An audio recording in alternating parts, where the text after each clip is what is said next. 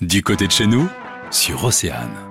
Béatrice et Yvonique ont créé la compagnie Les Plumeurs de Lune. Ils sont compteurs, compteurs à géométrie variable. J'insiste parce que j'adore le terme. On va en discuter avec Yvonique. Bonjour.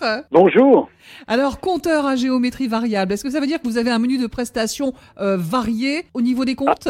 C'est ça, j'ai compris? Tout à fait, vous avez bien compris. En fait, c'est notre webmaster qui a trouvé la formule et on la trouve excellente d'ailleurs, puisqu'en fait, elle recouvre bien euh, les activités que l'on peut euh, mener. C'est-à-dire, il y a le compte, bien sûr, mais il y a aussi la musique. C'est donc, on est aussi marionnettiste.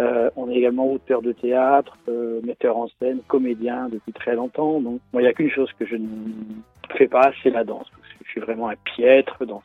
Voilà. Bon, euh, écoutez, on va se contenter euh, des histoires que vous racontez dans ces cas-là, avec euh, justement des balades contées et musicales que vous proposez en forêt du Helgoat. Alors, ce sont des histoires qui ont un, lien avec cette forêt ou est-ce que c'est différent? J'ai envie de dire, il y a, il y a les deux. Il y a effectivement des, des contes que l'on a créés, parce qu'on peut parler de création, à partir de légendes qu'on a fouillées, fouillées au niveau du Helgoat.